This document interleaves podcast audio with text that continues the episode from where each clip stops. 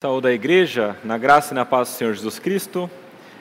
Meus irmãos, como é bom nós podemos parar um pouquinho do nosso, da nossa semana e nos dedicarmos a este momento de louvor e adoração ao nosso Deus, um tempo em que nós podemos também refletir na Sua palavra. E hoje nós iniciamos uma nova série. É a série que se encontra lá na página 109 do nosso guia de pregações e uma série que trata acerca de aconselhamento. É a série Aconselhando uns aos outros. Nós estamos nesse nosso ano específico sobre discipulado e é justamente por isso que eu escolhi falar sobre aconselhamento. E talvez então você me pergunte qual é a relação de aconselhamento com discipulado, por que você deseja falar sobre isso? E a grande verdade é que esses dois temas andam inteiramente juntos, sempre, estão sempre juntos. E eu vou tentar explicar isso com uma imagem que um pastor conhecido no meio do aconselhamento bíblico usa. O pastor é chamado de Steve Byers. E esse pastor diz que o discipulado é como se fosse um grande rio. Nesse grande rio, os homens e mulheres cristãos estão sendo levados a este local que é de adoração a Deus. Nós estamos todos navegando juntos nesse rio para este local em que nós adoramos a Deus. Mas esse grande rio tem algumas outras estruturas. Existe uma estrutura, por exemplo, que ela é chamada de evangelismo. É como se fosse um pequeno afluente desse rio. Esse pequeno rio, menor, ele vem de outros lugares e ele desemboca nesse rio maior. Isso é chamado de evangelismo ou talvez um discipulado inicial. Mas essa imagem do rio não para aí, porque existe ainda uma terceira estrutura. E essa terceira estrutura é como se fossem alguns lagos ao redor do rio, aonde as pessoas de vez em quando param o seu curso natural e se dedicam um pouco neste lago.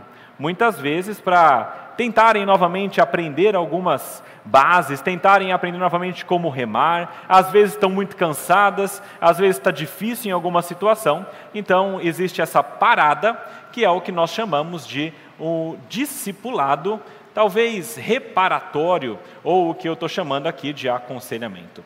Esse é o grande rio no discipulado.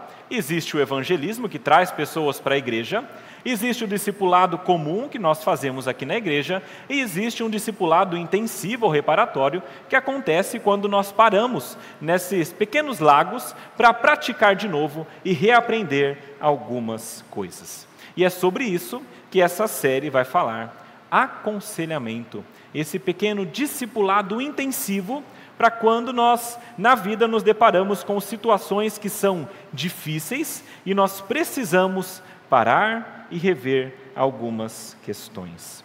E enquanto nós falamos sobre discipulado, uma das sobre aconselhamento, uma das coisas que, uma das perguntas que surge muitas vezes em nossa mente é: será que o aconselhamento bíblico realmente funciona?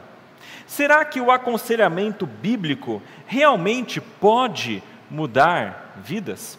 E essa é uma pergunta importante, mas eu acho que a gente precisa modificar um pouco ela. Eu acho que ela está com o, o objeto dela deslocada.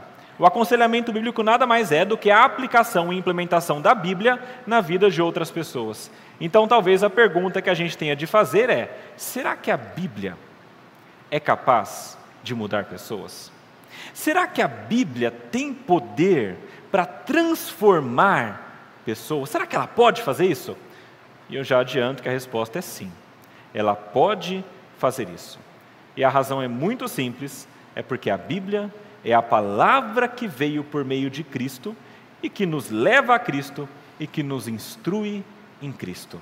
E hoje, no nosso na nossa meditação, que está na página 111 do nosso guia, eu gostaria de trazer a ideia principal de que Cristo é suficiente, a nossa suficiência em Cristo para vivermos nossa vida aqui. Queria convidar a igreja a abrir a palavra de Deus lá em 2 de Pedro, a segunda carta de Pedro, no capítulo 1. Nós leremos versículos 1 até o versículo 11 para falarmos acerca dessas coisas.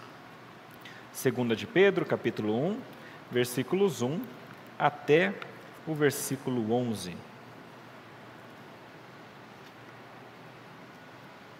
Diz assim a palavra de Deus: Simão Pedro, servo e apóstolo de Jesus Cristo, aos que conosco obtiveram fé igualmente preciosa na justiça do nosso Deus e Salvador Jesus Cristo.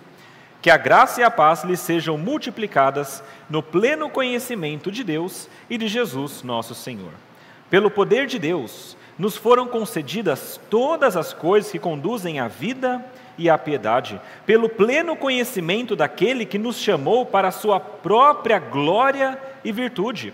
Por meio delas, ele nos concedeu as suas preciosas e muito grandes promessas, para que por elas vocês se tornem coparticipantes da natureza divina, tendo escapado da corrupção das paixões que há no mundo. Por causa disso, concentrando todos os seus esforços, acrescentem à fé que vocês têm a virtude. A virtude, o conhecimento, ao conhecimento, domínio próprio, ao domínio próprio, a perseverança, a perseverança, a piedade, a piedade, a fraternidade, a fraternidade, o amor. Porque essas coisas, essas qualidades, estando presentes e aumentando cada vez mais, farão com que vocês não sejam nem inativos, nem infrutíferos no pleno conhecimento do nosso Senhor Jesus Cristo. Pois aquele que não tem essas coisas é cego, vendo só o que está perto, e se esqueceu da purificação dos seus antigos pecados. Por isso, irmãos, procurem com um empenho cada vez maior confirmar a vocação e a eleição de vocês. Porque fazendo assim, vocês jamais tropeçarão, pois Desta maneira é que lhes será amplamente suprida a entrada no reino eterno do nosso Senhor e Salvador, Jesus Cristo. Vamos orar, meus irmãos. Pai amado, nós lemos a tua palavra e nós queremos pedir a ti neste momento que tu nos ilumines, dê-nos a graça de compreender aquilo que tu queres e dê-nos a força necessária para aplicarmos em nossas vidas isso é o que nós rogamos ao Senhor, sabendo que o Senhor é gracioso para conceder, em nome de Jesus. Amém. Queridos, essa última carta de Pedro foi enviada para esse grupo de pessoas, e isso possivelmente um pouquinho antes da sua morte, algumas pessoas entendem, e é como se fosse um último testamento dele. E sabendo disso, possivelmente o que ele escreve aqui são questões extremamente importantes. Pense você se estivesse na sua caminhada de morte, o que é que você colocaria na sua última carta? Possivelmente coisas que você entende que são extremamente importantes. Pedro sabia que ele iria morrer já em algum, em algum tempo. Segunda de Pedro, capítulo 1, versículos 13 e 15 falam isso. Ele diz: "O Senhor me revelou que daqui a pouco eu vou morrer".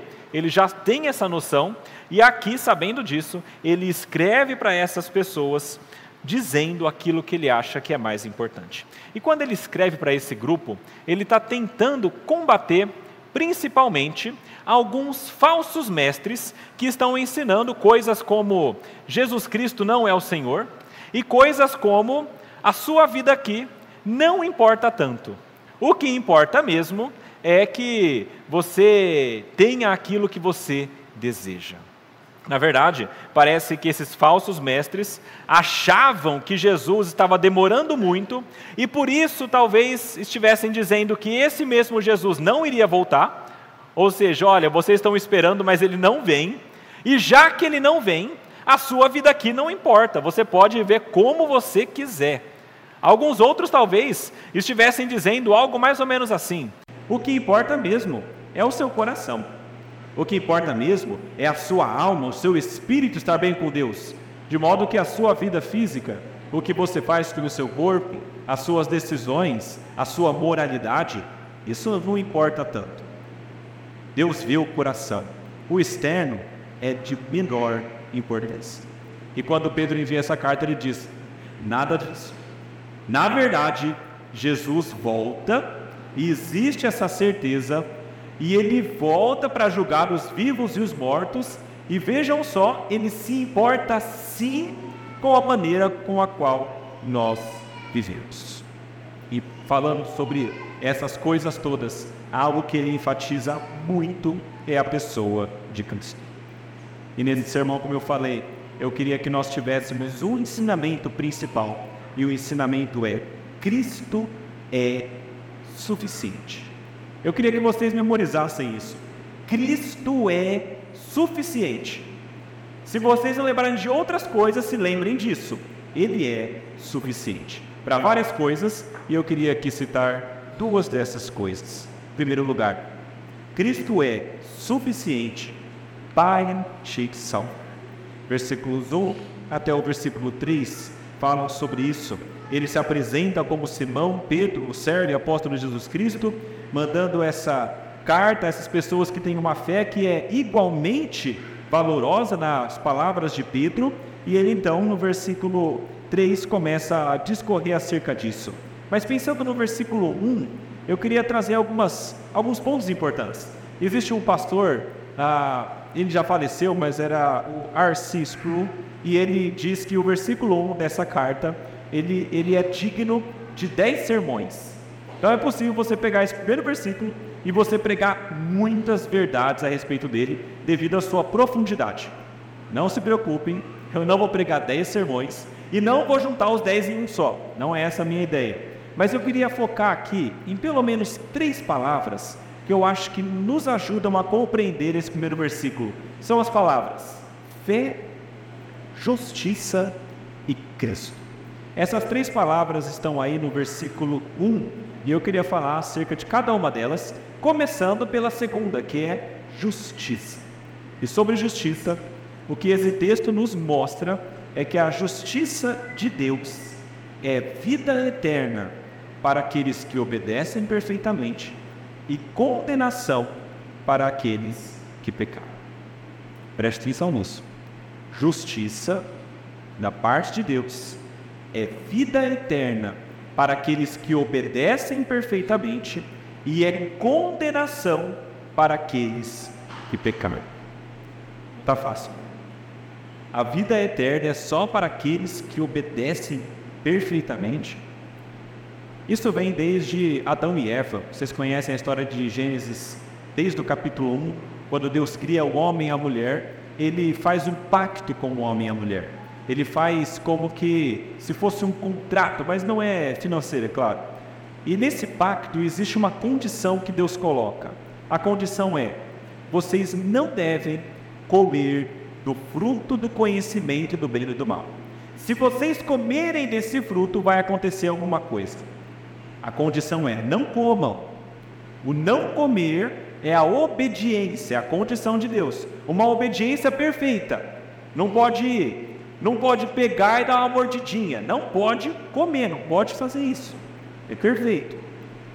Existe um prêmio nesse pacto feito por Deus, que é a vida. Ou seja, se vocês comerem, consequência é a morte. Certamente morrerão. Mas se vocês não comerem, se vocês obedecerem, existe um prêmio, que é a vida eterna. E nós sabemos disso porque o apóstolo Paulo mesmo diz que o salário do pecado é a morte. Quando Adão e Eva decidiram desobedecer comendo do fruto, eles estão assumindo a consequência desse pacto, que é justamente a morte. E vocês conhecem a história toda. A partir dali, momento quando Adão e Eva comem daquele fruto, entra o pecado no mundo, entra o mal no mundo, entra toda a corrupção do pecado no mundo e destrói todas as coisas.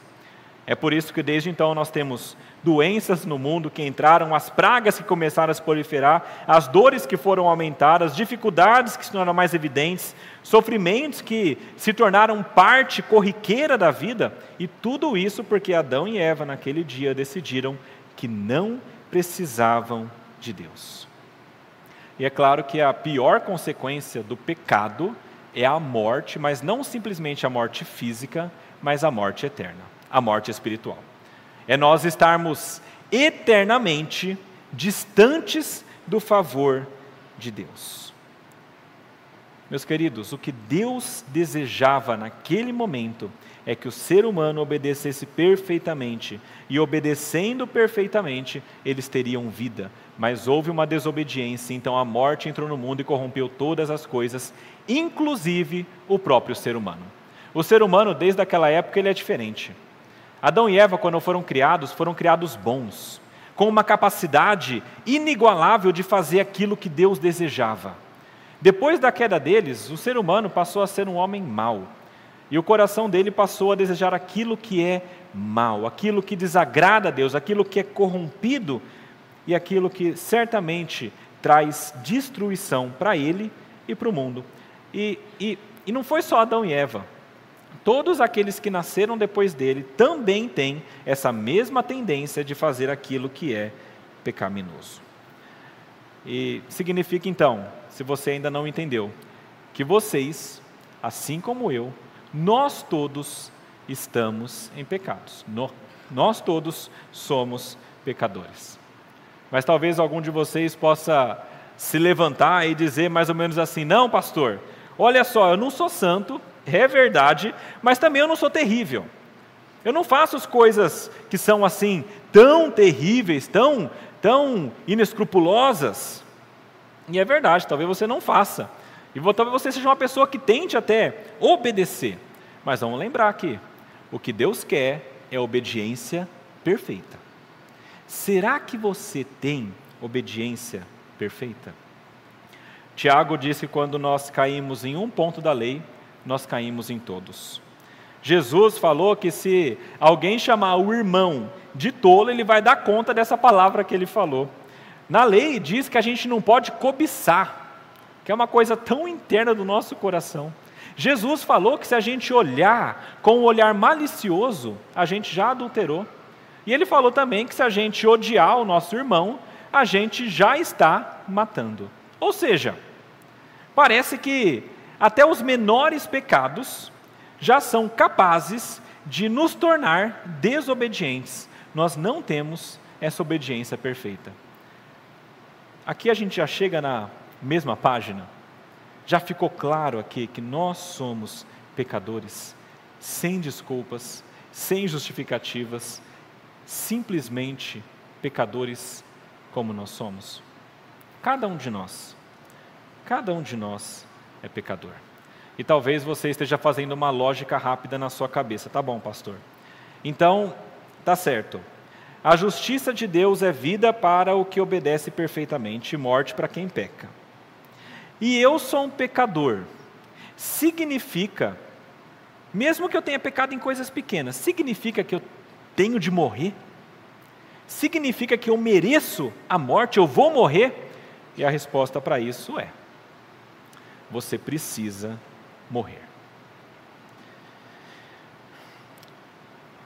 Você precisa morrer. Essa é a verdade bíblica.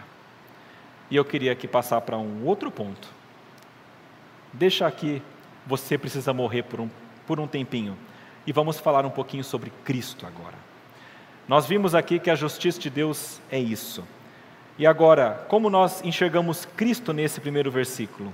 Jesus Cristo é aquele que cumpriu perfeitamente essa lei de Deus, que cumpriu, que cumpriu perfeitamente essa justiça de Deus.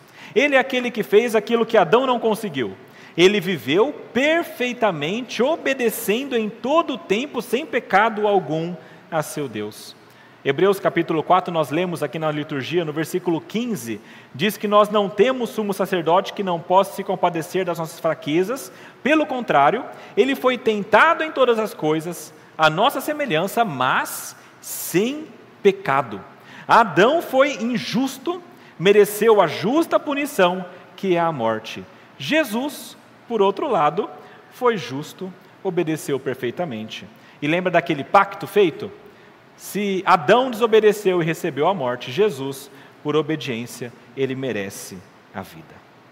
É por isso que quando a gente fala sobre justiça de Cristo, nós estamos falando sobre a vida dele vivida perfeitamente e o seu merecimento de vida.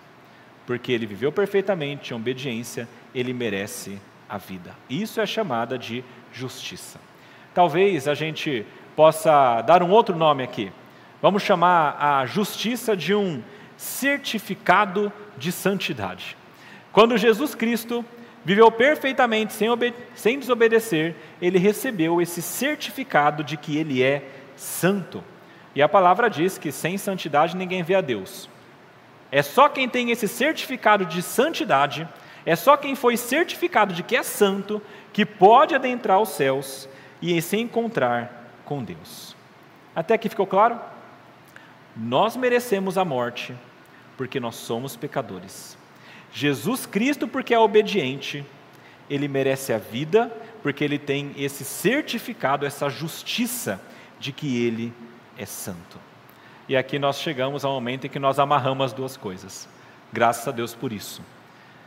Essa justiça de Jesus é dada a todos aqueles que têm fé nele.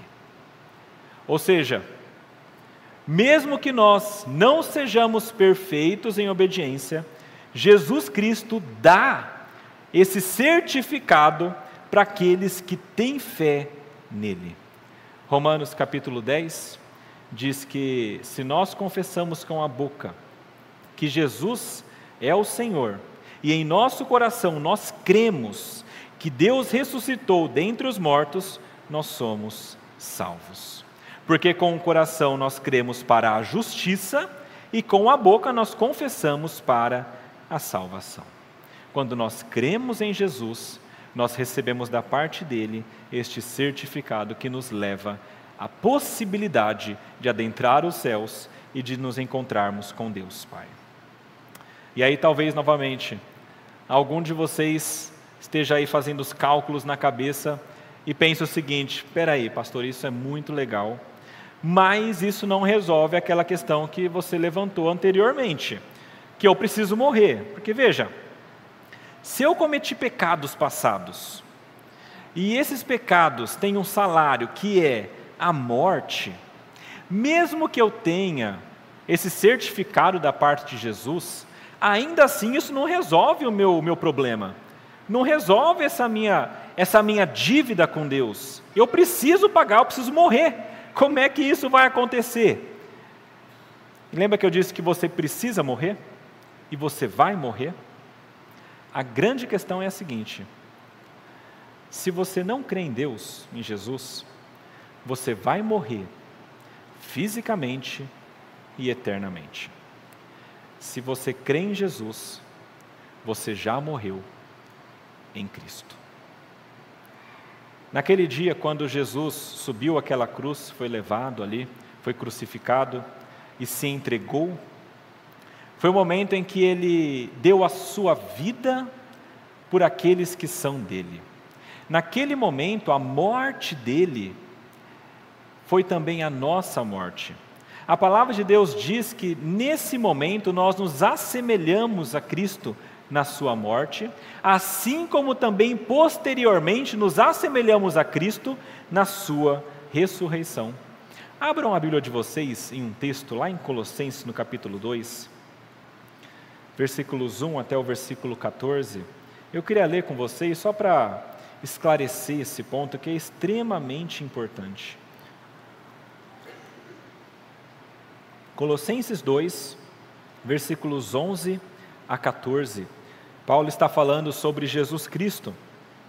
E ele fala o seguinte: Nele também vocês foram circuncidados, não com uma circuncisão feita por mãos humanas, mas pela remoção do corpo da carne, que é a circuncisão de Cristo, tendo sido, veja só, sepultados juntamente com ele no batismo, no qual vocês também foram ressuscitados por meio da fé no poder de Deus, que o ressuscitou dentre os mortos e quando vocês estavam mortos nos seus pecados e na incircuncisão da carne, ele lhes deu vida juntamente com Cristo, perdoando todos os nossos pecados, cancelando o escrito de dívida que era contra nós e que constava de ordenanças, o qual nos era prejudicial, removeu-o inteiramente, cravando-o na cruz. Cristo fez tudo isso por meio da morte dele, nós também morremos. E por meio da vida dele, nós também vivemos. E como é que nós temos tudo isso? A Bíblia fala que é pela fé. Basta crer em Cristo. É muito simples, né? Parece ser uma coisa tão fácil. Parece tão fácil que parece que é brincadeira. É só acreditar nele. É só ter fé nele. É. E fica mais fácil ainda, porque a palavra diz que a fé que nós temos, essa fé que salva, é o próprio Deus quem nos dá. Veja aí no versículo 3 que nós lemos: Pelo poder de Deus nos foram concedidas todas as coisas que conduzem à vida. Nós recebemos isso de Deus. Em Efésios capítulo 2, versículo 8, Paulo fala: "Pela graça nós somos salvos mediante a fé, e isso não vem de nós, é dom de Deus. É Deus quem nos dá também a fé. Aquilo que ele requer de nós, ele é tão bom que ele mesmo dá. Nós temos a fé, porque ele mesmo nos concede. Mesmo parecendo algo tão pequeno como crer. Mas a verdade, meus irmãos, é que, às vezes, mesmo atos que são e parecem ser tão pequenos, podem ter significados grandiosos. Adão e Eva comeram um fruto, parece algo pequeno, mas tem um significado grandioso. Significa, eu não preciso de Deus, eu não quero Deus, eu quero a minha vida do meu jeito.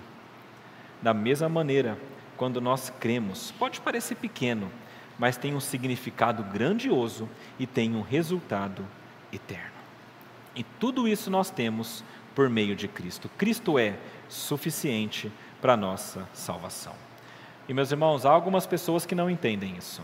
Há algumas pessoas que não acham que Jesus é suficiente. É por isso que nós temos, mesmo no meio das igrejas, dos cristãos, pessoas que buscam outras coisas. Nós temos, por exemplo, várias pessoas que buscam o misticismo.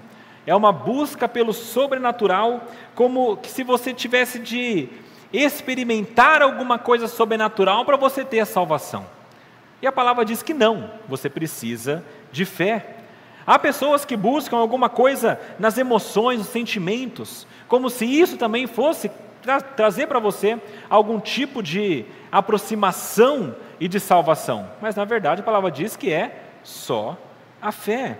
Tem pessoas que acham que é o ativismo, ou seja, eu tenho de fazer, eu tenho de fazer, eu tenho de obedecer, eu tenho de criar coisas, eu preciso fazer boas obras, obras de caridade, para que Deus se alegre comigo e então eu ganhe a salvação. E a palavra de Deus diz: não, o que você precisa é crer, é só fé. Você tem todas as coisas que conduzem à vida. Isso é fácil. Mas é claro que eu estou sendo simplista quando eu falo que é fácil você crer. É fácil você crer, mas a grande verdade é que muitas pessoas morreram por simplesmente crer.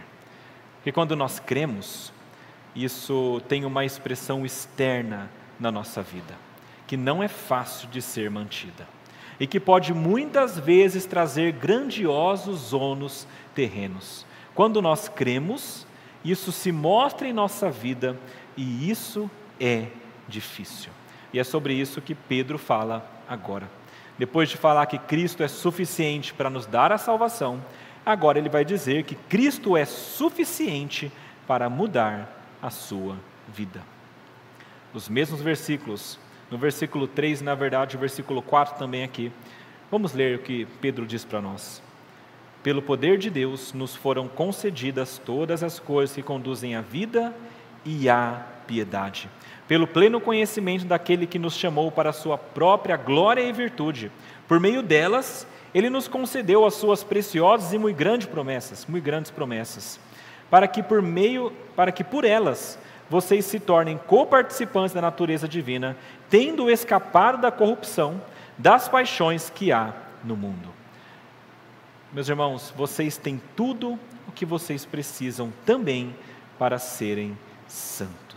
Em Cristo, nós temos todo o necessário para termos uma vida de santidade. Versículo 3, ele fala sobre duas coisas, sobre a vida e sobre a piedade. A vida é esse termo grego zoe, que significa, ou geralmente está ligado à vida espiritual, ou seja, a salvação. Nós falamos sobre isso. E agora nós vamos tratar um pouquinho sobre essa outra palavra que é a piedade. A piedade é justamente essa vida de santidade. Guarde o seguinte: a vida piedosa nada mais é do que a expressão da nossa vida espiritual. Uma vida de piedade nada mais é do que a expressão de uma vida espiritual. Quando você tem a vida espiritual, se você crê em Jesus, ele já tocou no teu coração, você já entregou a tua vida a ele, então isso aqui vai transbordar em ações, em pensamentos, de uma maneira que você viva de maneira digna e santa ao Senhor. Isso é a piedade. E isso ele mostra também no versículo 4, quando ele fala que Deus também nos concedeu as preciosas e muito grandes promessas. Veja, o texto aqui não é muito claro sobre o que são essas promessas, na verdade, tem algumas possibilidades. Talvez ele esteja se referindo ao Espírito Santo, que foi prometido, isso é possível. Inclusive, lá, quando Pedro prega em Atos, no capítulo 2, ele está pregando para aquelas pessoas, para aqueles judeus, e ele diz que a salvação e o Espírito Santo é, ah, são uma promessa da parte de Deus para eles e para os filhos deles. Então é possível que Pedro aqui se refira ao Espírito Santo, essa promessa. Mas é possível também que aqui ele esteja se referindo à volta de Cristo e ao reino dos céus. Ou seja, vocês já têm essas promessas de vida eterna da volta do Senhor Jesus Cristo. Isso aqui é muito possível aqui, porque essa carta toda ela é voltada para dizer para aquelas pessoas que Jesus está voltando. Como eu falei, algumas pessoas estavam dizendo, ele está demorando. Já passou uma geração, já passou um bom tempo e Cristo ainda não voltou. E aqui ele está enfatizando o fato de que ele volta. E existe essa promessa que vai acontecer. E é muito provável que isso tenha acontecido, inclusive, no, vai para frente um pouquinho, lá no capítulo 3, veja no versículo 13 o que Pedro escreve. Segunda de Pedro, capítulo 3, versículo 13. Ele se refere à promessa novamente, dizendo que são os novos céus e nova terra. Nós, porém, segundo a promessa de Deus, esperamos novos céus e nova terra, nos quais habita a justiça. Ou seja, é muito provável que aqui, quando ele fala que Deus nos concedeu as promessas, ele esteja dizendo que nós já temos prometido para nós novos céus e nova terra. O paraíso é a vida após a morte na sua plenitude. Agora, seja o que for a promessa, a ênfase dele não é a promessa em si. A ênfase de Pedro aqui é o que essa promessa nos concede. Ele escreve o seguinte: que vocês se tornem coparticipantes da natureza divina, tendo escapado da corrupção das paixões que há no mundo. As promessas que Deus deu, elas vão nos levar a sermos coparticipantes da natureza divina, após escaparmos da corrupção do mundo. É meio estranho a gente falar sobre sermos coparticipantes da natureza divina. Algumas pessoas podem olhar isso aqui e dizer: olha, você então vai ser ah, um, um tipo de Deus, um deusinho. Na verdade, eu vi uma pregação assim, inclusive, de já faz algum tempo, e a pregação desse, ah, desse líder religioso era mais ou menos assim: olha, o homem criou coisas incríveis. Criou celular, criou ah, computador, criou carro, criou os, os aviões, ele criou a medicina e coisas tão maravilhosas, porque ele é, de fato, a imagem de Deus. E olha só que interessante, quando eu penso em alguém que é filho de outro, eu penso que este é a imagem deste outro e este é como se fosse uma pequena parte desse outro.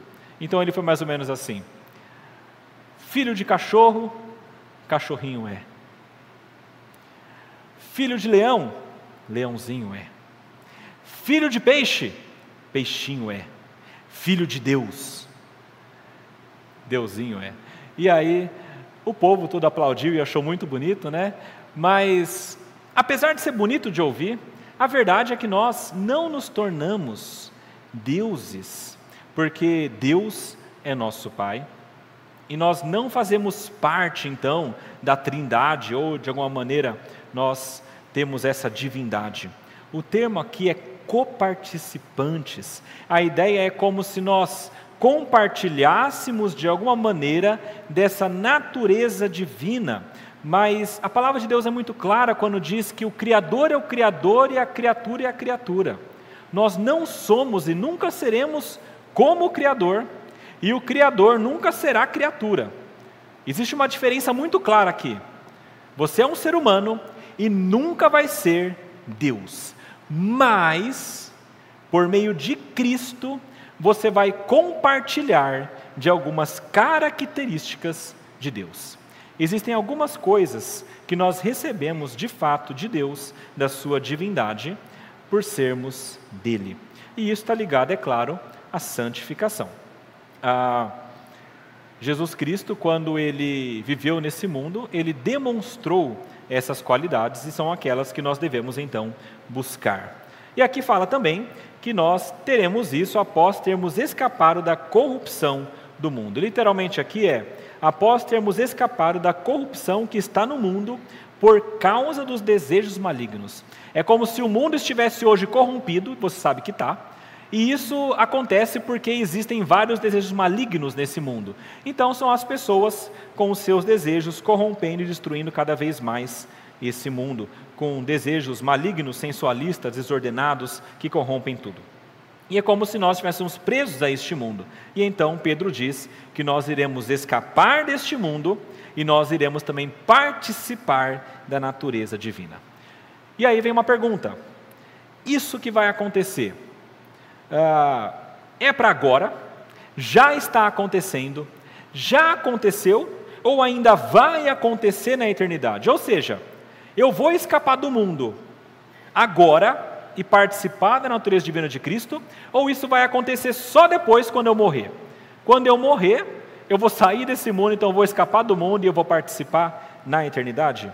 É, existem várias possibilidades aqui também, meus irmãos, mas ah, eu creio que aqui nós estamos novamente presos naquela velha tensão do já e ainda não. Nós já participamos de alguma maneira da natureza divina, mas ainda não plenamente. E nós já escapamos das corrupções do mundo de alguma maneira, mas ainda não plenamente.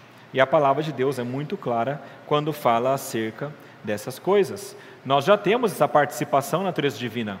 Por exemplo, Paulo, quando fala em Efésios, ele diz que nós já estamos sentados nas regiões celestiais. É agora. Nós já participamos. Mas não plenamente.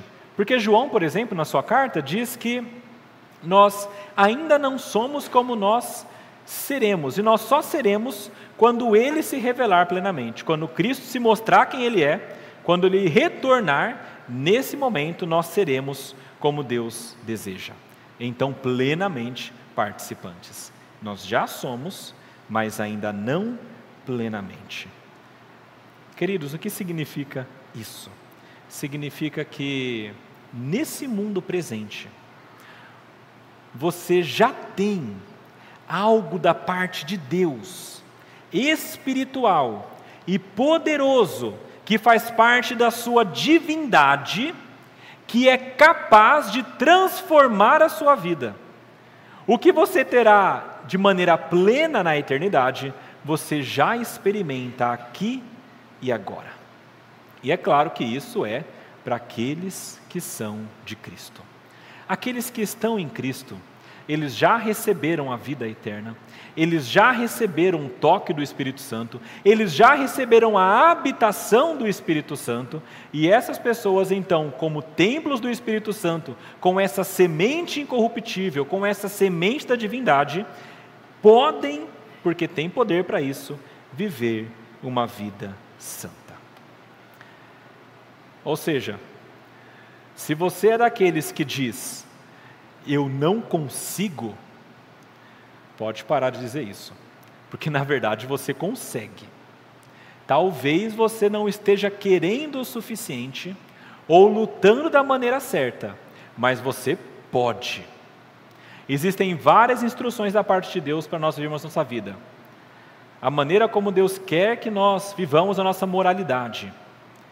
E muitas vezes nós nos escondemos atrás de uma desculpa dizendo: Isso aqui é demais para mim, isso aqui é muito difícil e eu não sou forte o suficiente. Mas se você está dizendo isso, você está fazendo a Bíblia mentirosa, porque você está dizendo então que você não tem essa participação da divindade e que você não tem o Espírito Santo que te capacita. Se você é crente, veja, se você é crente, você pode lutar contra o pecado, e você pode resistir, e você pode ser santo. Agora, se você não é, se você não conhece a Cristo verdadeiramente, se você não crê da maneira correta, se você não entregou a sua vida como deveria, então não, você não vai conseguir. De jeito nenhum. Por mais que você se esforce, Pode ser que você consiga uma ou duas vezes, mas não vai durar. Uma hora ou outra você vai cair, porque é fabricado por força humana. É só Deus, só Cristo, que pode nos trazer mudança verdadeira. E aqui, meus irmãos, nós entramos em um ponto muito importante que está ligado ao aconselhamento bíblico. Veja, eu estou falando bastante de Adão e Eva. Neste mundo caído que nós estamos vivendo, nós estamos sujeitos a uma infinidade de dificuldades, de vários tipos. A gente sofre com várias coisas. A gente sofre com pecados que nós cometemos conscientemente, com pecados que nós cometemos inconscientemente. A gente sofre com pecados que outras pessoas cometeram e que nos afetaram direta ou indiretamente e nos geraram traumas terríveis nós sofremos com condições físicas e psíquicas que estão no mundo por conta da corrupção do pecado. A gente sofre com várias coisas que estão aqui porque Adão e Eva comeram do fruto naquele dia. Tudo isso é por, pelo que aconteceu lá no Éden. E veja, antes deste momento, como eu falei, Deus havia criado o homem à sua imagem e à sua semelhança. Deus havia criado o homem perfeitamente, uma imagem linda belamente esculpida, com tudo o que ele precisa e bom. Esse homem representava e era a imagem de Deus. Ou seja, ele não pecava, ele não tinha as corrupções na sua carne, ele não fazia essas coisas, porque ele era bom e resguardado então por essa bondade. Agora, quando o pecado entra no mundo, não apenas acaba com toda a criação, mas também com o próprio homem. O homem após a queda é essa imagem quebrada de Deus.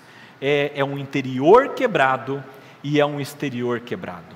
É um ser interno que é imaterial, que está quebrado e corrompido, e é um corpo, algo externo, que também está corrompido e quebrado. É por isso que existem tantas enfermidades tanto do corpo quanto da alma. Nós estamos totalmente corrompidos e quebrados pelo pecado. A nossa imagem, essa imagem de Deus, está quebrada em nós.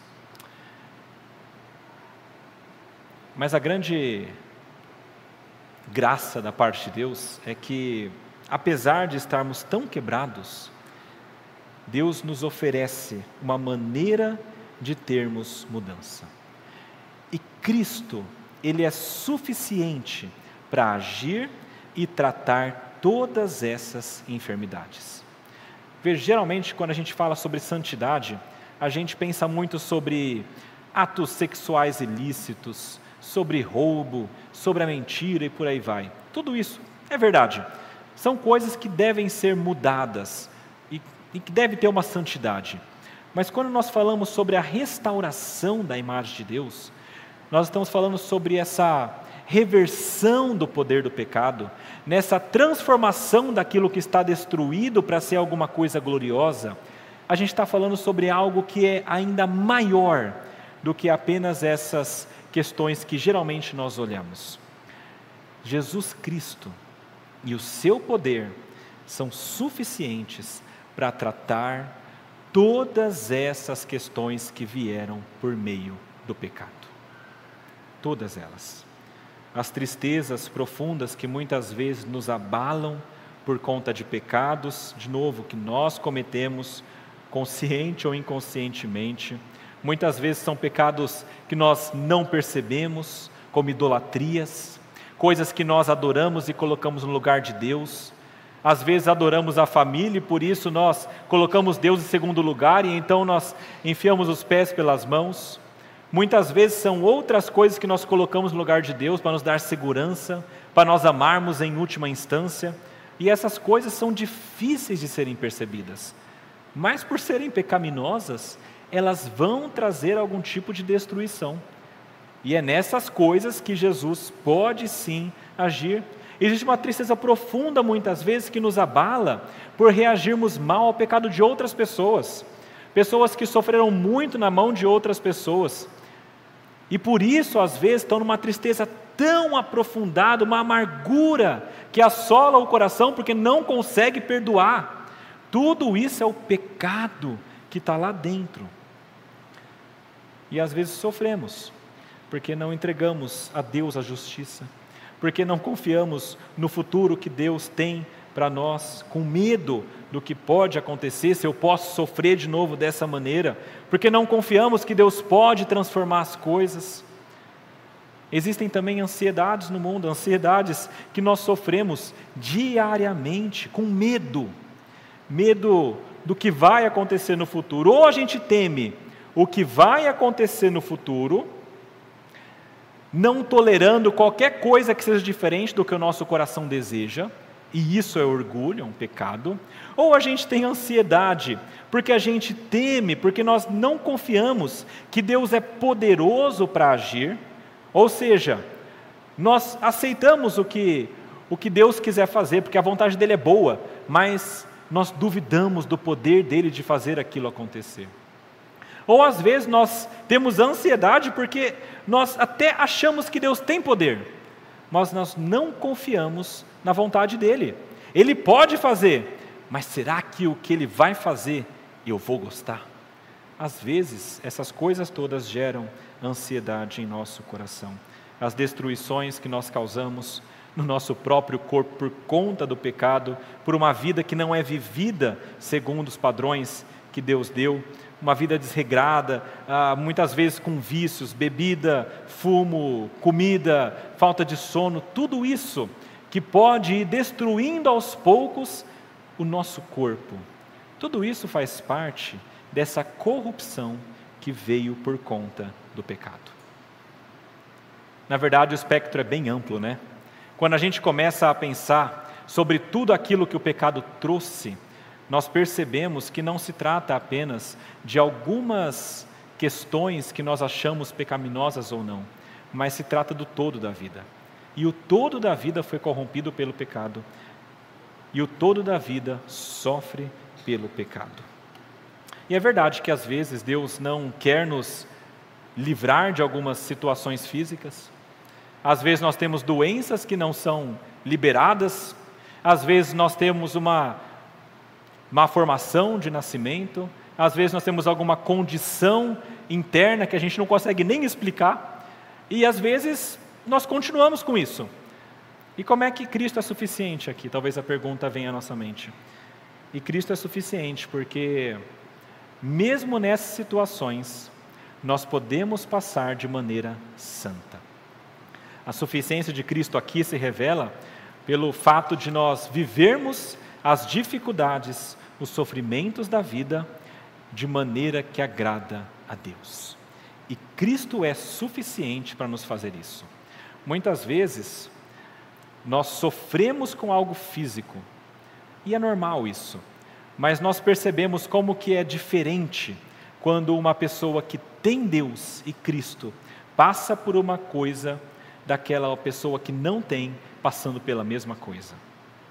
Quando nós vemos pessoas sofrendo por enfermidades, questões físicas e que Deus muitas vezes não livra, e essas pessoas passam de maneira diferente, porque Jesus Cristo está agindo em uma delas. Isso é a suficiência de Cristo. É Ele nos capacitando a termos alegria e serenidade, mesmo quando nós não somos libertos daquilo que nos aflige. Cristo é suficiente para você ter uma vida transformada nesse mundo, diferente do que o mundo geralmente tem. E você então, se é assim, não precisa buscar em outros lugares. Você precisa de Cristo. Você não precisa buscar no misticismo, em coisas sobrenaturais para resolver as suas questões, em situações que você acha que um poder sobrenatural vai trazer algum alívio, às vezes traz até um alívio momentâneo, você procura alguma coisa sobrenatural e isso te alivia momentaneamente, mas no final das contas é inútil, porque não vai durar. E também você não deve procurar isso no conhecimento humano tão somente, nas diversas psicologias humanas, na maneira que o homem tem de tratar algumas questões do ser humano. Porque aquilo que há de mais necessário a ser tratado, o conhecimento humano não chega. O conhecimento humano nunca será capaz de tratar o pecado. Nunca. Ele vai te ajudar a lidar com algumas consequências do pecado, mas nunca será capaz de atuar no pecado em si de maneira plena, como Cristo faz. O que nós precisamos é de Cristo. E isso tudo, meus irmãos, não é para que nós nos sintamos melhores, para que nós nos sintamos mais felizes conosco mesmo, mas tudo isso é para a glória de Deus. No versículo 13 ele fala isso. Ele nos chamou para a sua própria glória e virtude. Quando os cristãos vivem dessa maneira santa, pela graça de Cristo, Deus é glorificado. 1 de Pedro fala isso várias vezes. Vocês conhecem o texto que diz: Vocês, porém, são geração eleita, sacerdócio real, nação santa, povo de propriedade exclusiva de Deus, a fim de proclamar as virtudes daquele que os chamou das trevas para a sua maravilhosa luz. Quando nós vivemos assim, nós proclamamos que Deus é glorioso e que Deus é virtuoso. E se tratando de aconselhamento, nós seguimos isso à risca também. Quando você for se aconselhar com algum conselheiro bíblico, ou aqui na igreja mesmo, entre vocês, a última coisa que você deve buscar é simplesmente o bem-estar, é simplesmente uma felicidade momentânea. Primeira coisa que você tem que buscar é a glória de Deus. É por isso que muitas vezes, quando nós somos aconselhados ou aconselhamos, parece duro, e é mesmo porque nós, nós demonstramos claramente que existe um pecado, que o pecador é aquela pessoa e que ela tem de mudar para glorificar a Deus, mesmo que isso seja difícil. E quando isso acontece, é claro, Deus, pela sua graça e misericórdia, também nos dá alegria. E uma alegria, meus irmãos, que ninguém nesse mundo pode conceder ou explicar. Jesus Cristo, ele é suficiente para nos dar a salvação. E Ele é suficiente para transformar a nossa vida. E a grande pergunta que fica então no final disso é: ok, eu sei que Ele é suficiente, então eu tenho que me perguntar: será que eu sou de Cristo?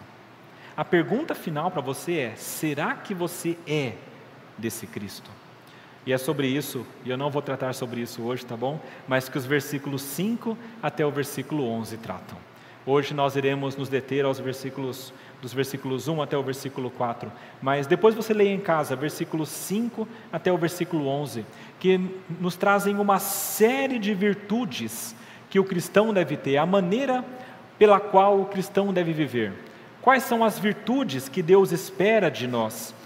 E, e nós temos de buscar essas coisas. E quando nós buscamos isso, Pedro nos explica, e nos esforçamos para ter essas coisas, então cada vez mais é confirmada em nossa vida que nós temos Cristo. Se você tem dúvida se você é crente ou não, leia versículo 5 até o versículo 11 e aplique na sua vida. Quanto mais você aplicar isso, mais você vai ter certeza que você é dele e mais você vai ter certeza que o céu é teu. Vamos orar, meus irmãos. Pai amado, nesse momento nós queremos agradecer a Ti, porque o Senhor é bom, misericordioso e gracioso.